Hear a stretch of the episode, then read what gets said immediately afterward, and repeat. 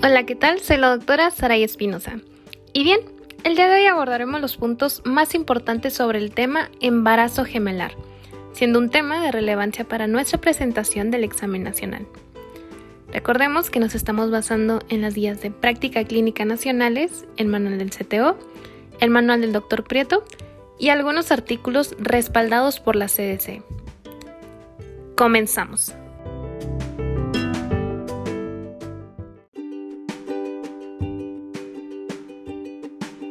El embarazo gemelar representa una proporción importante de complicaciones tanto maternas como fetales. Se presenta en 2 a 3% del total de embarazos. Su incidencia se ha incrementado durante los últimos años principalmente por el uso creciente de técnicas de reproducción asistida. La gestación gemelar se clasifica según su cigosidad y corionicidad. Alrededor de dos terceras partes de las gestaciones gemelares espontáneas son disigotas, estas se originan de dos ovocitos fecundados y por definición son bicoriales. Para los gemelos monocigotos, dependiendo del momento en el cual se divide el óvulo fecundado, se determina el número de placentas y bolsas amnióticas. Alrededor del 70% de las gestaciones monocigotas son monocoriales y de estas 99% son biamnióticas. Comenzamos con nuestros famosos cuadritos haciendo una clasificación del embarazo gemelar según su cigosidad y corionicidad. Tenemos que un embarazo gemelar lo vamos a dividir en proporciones, en dos tercios y en un tercio. En la parte en donde ponemos los dos tercios, su cigosidad es dicigoto y su corionicidad y bolsas siempre será bicorial biapniótico. Ahora pasando a un tercio, su cigosidad monocigoto. Días de la división. Aquí vamos a hacer cuatro subdivisiones principales. De 1 a 4 días va a ser bicorial biamniótico. De 4 a 7 días monocorial biamniótico. Entre los 7 y los 13 días monocorial monoamniótico. O más de 13 días serían siameses.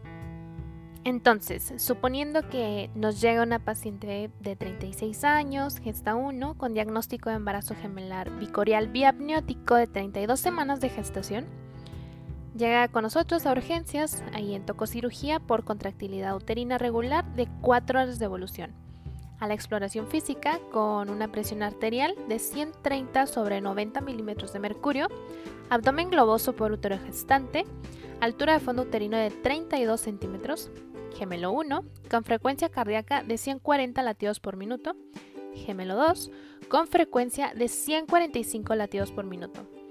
Al tacto vaginal se encuentra cervix central blando con 50% de borramiento y 2 centímetros de dilatación.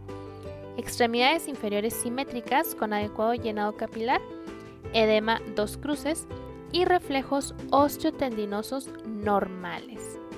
Pasemos entonces a nuestro proceso diagnóstico.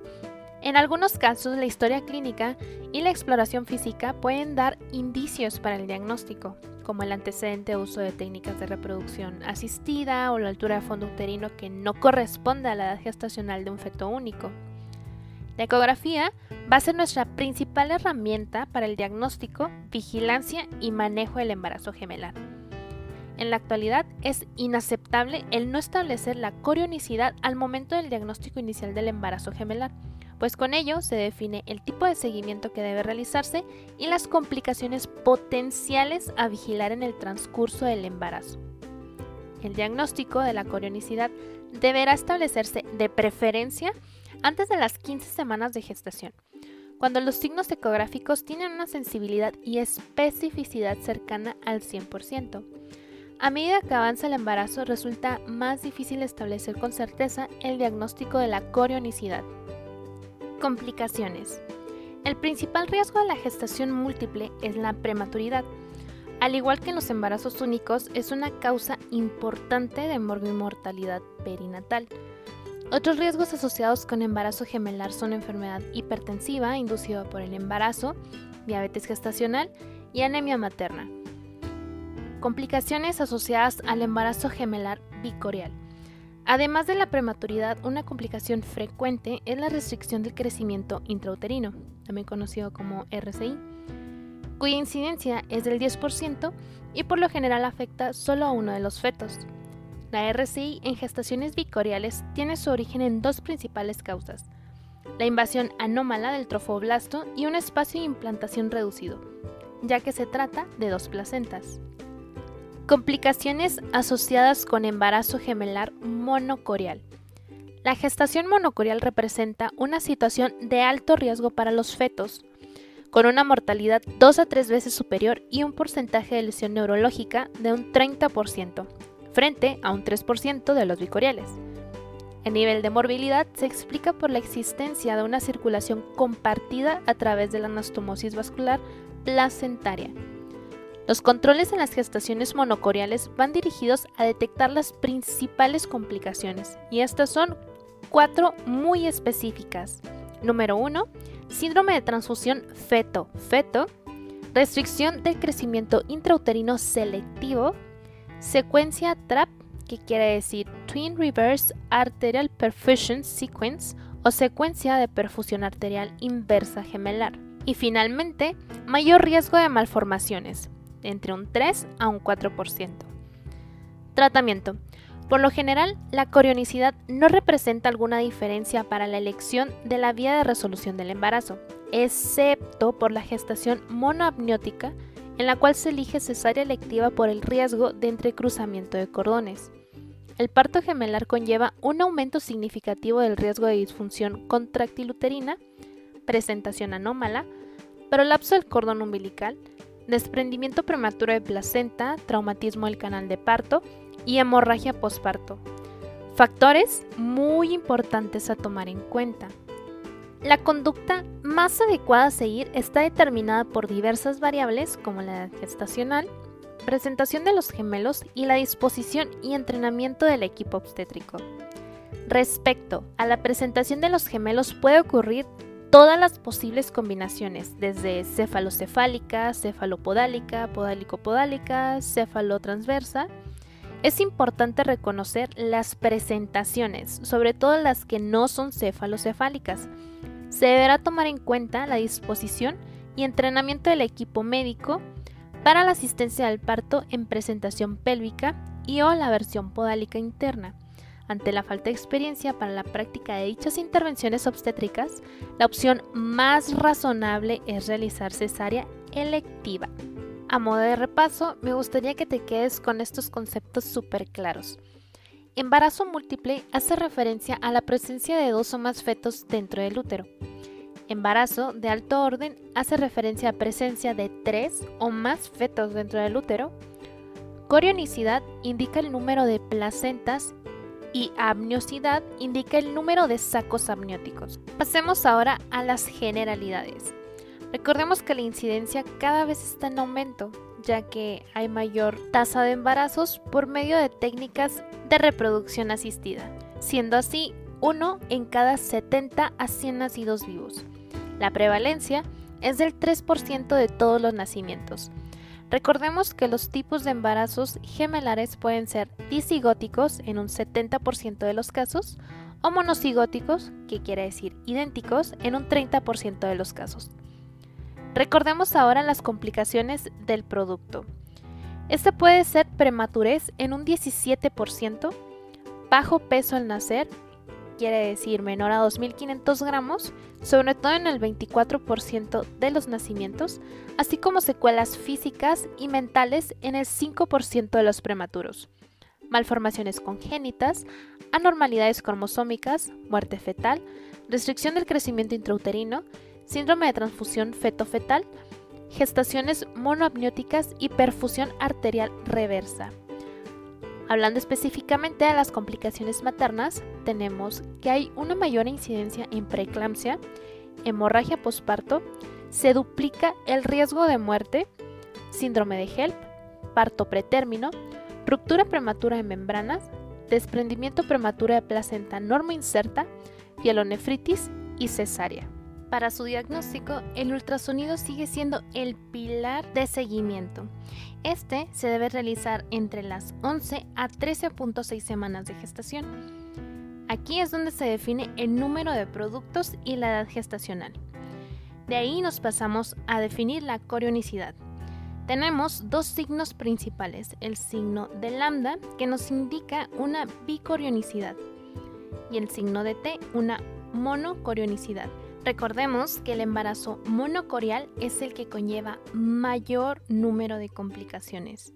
Para el seguimiento de estos embarazos gemelares vamos a realizar un cuadrito en donde vamos a poner gemelar bicorial biamniótico sin complicaciones, gemelar monocorial biamniótico sin complicaciones, trillizo monocorial o bicorial triamniótico sin complicaciones y finalmente trillizo tricorial triamniótico sin complicaciones. En nuestro gemelar bicorial biamniótico sin complicaciones, las consultas mínimas prenatales son 8. Las visitas programadas con o sin ultrasonido son a las 11 semana hasta la 13.6, después de ahí a la 16, 20, 24, 28, 32, 34 y 36. Para nuestro gemelar monocoreal biamniótico sin complicaciones, las consultas mínimas prenatales son 9. Las visitas programadas con o sin ultrasonido deben iniciarse entre las 11 a 13.6 semanas, de ahí a las 16, 18, 20 y cada dos semanas. Después, con el trillizo monocorial o bicorial triamniótico sin complicaciones, las consultas mínimas prenatales son 11, con visitas programadas con o sin ultrasonido entre las 11 a las 13.6 semanas, 16, 18, 20, 22, 24, 26, 28, 30, 32 y 34. Finalmente, para el trillizo tricorial triamnótico sin complicaciones, sus consultas mínimas prenatales son 7, con visitas programadas con o sin ultrasonido entre la semana 11 a 13.6, a las 16, 20, 24, 28, 32 y 34. Como punto general, todos deben ser revisados por el ginecobstetra las últimas dos visitas de ley. Haciendo un repaso general en los monocoriales, aquí se debe realizar un seguimiento aproximadamente cada dos semanas, realizar ultrasonido en cada visita, sobre todo para revisar si hay discordancia de peso fetal, ya sea por restricción de crecimiento selectivo o discordancia de líquido amniótico por un síndrome de transfusión feto-fetal. En embarazos bicoriales o tricoriales, realizar el seguimiento con ultrasonido cada cuatro semanas visitas sin ultrasonido en las 16 y 34 semanas de gestación para el gemelar y visitas sin ultrasonido en la 16 semana de gestación en el trillizo. Recordemos que es muy importante el perfil biofísico, iniciarlo en las 32 semanas de gestación y realizarlo de forma semanal a partir de ahí. Para el tratamiento de los embarazos múltiples podemos realizar un algoritmo en donde vamos a determinar la finalización del embarazo gemelar. Aquí debemos determinar si nuestra paciente cumple con fechas u otro criterio para finalización del embarazo. En caso de no cumplir con esto, se continúa el seguimiento completamente normal. Si sí cumple con fechas u otro criterio para la finalización del embarazo, y esto quiere decir que sea monocoreal o monoamniótico, a las 32 semanas de gestación se puede hacer resolución por cesárea según la ACOG, entre las 32 a 34 semanas. En caso de ser un trillizo sin complicaciones, a las 35 semanas de gestación, gemelar monocorial biamniótico sin complicaciones a las 36 semanas de gestación, gemelar bicorial biamniótico sin complicaciones a las 37 semanas de gestación. Todo esto avalado por la ACOG.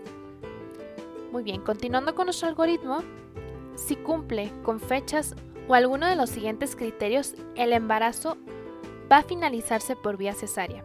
Los criterios son los siguientes.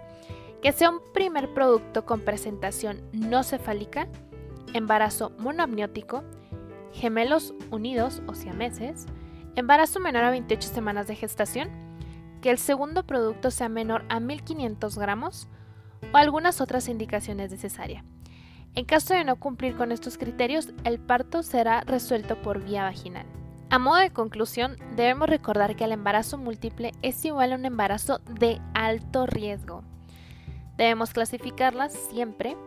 Podemos obtener disigótico, que es el más común, embarazo gemelar, que es igual a dos fetos, embarazo de alto orden, que es igual a tres o más fetos.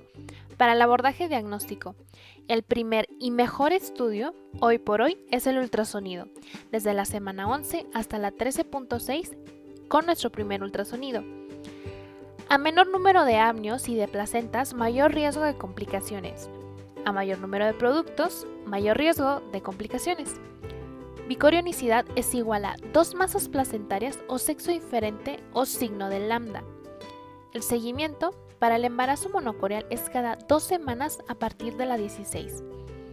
Para el embarazo bicorial o tricorial es cada cuatro semanas a partir de las 16 semanas de gestación. La finalización del embarazo múltiple. En el caso del monocorial, monoamniótico es a las 32 semanas de gestación por cesárea.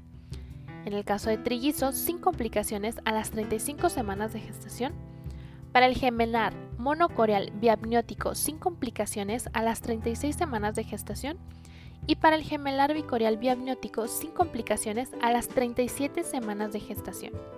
Para la finalización por vía cesárea se deben cumplir ciertos criterios. Uno de ellos es que el primer producto, su presentación sea no cefálica, el embarazo sea monoamniótico, que sean gemelos unidos o meses, embarazo menor a 28 semanas de gestación, que el segundo producto sea menor a 1500 gramos o algunas otras indicaciones de cesárea más específicas. Finalmente, me gustaría cerrar con algunas preguntitas. Son tres, son súper sencillas.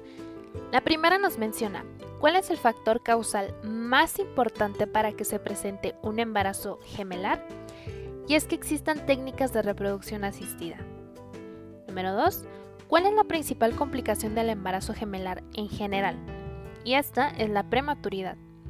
Y nuestra última pregunta nos menciona en qué caso se puede intentar el parto en un embarazo gemelar. Bueno, esto es en el caso de embarazo gemelar bicorial, biamniótico, con presentación cefalocefálica o cefalopodálica, siempre que se cuente con personal capacitado.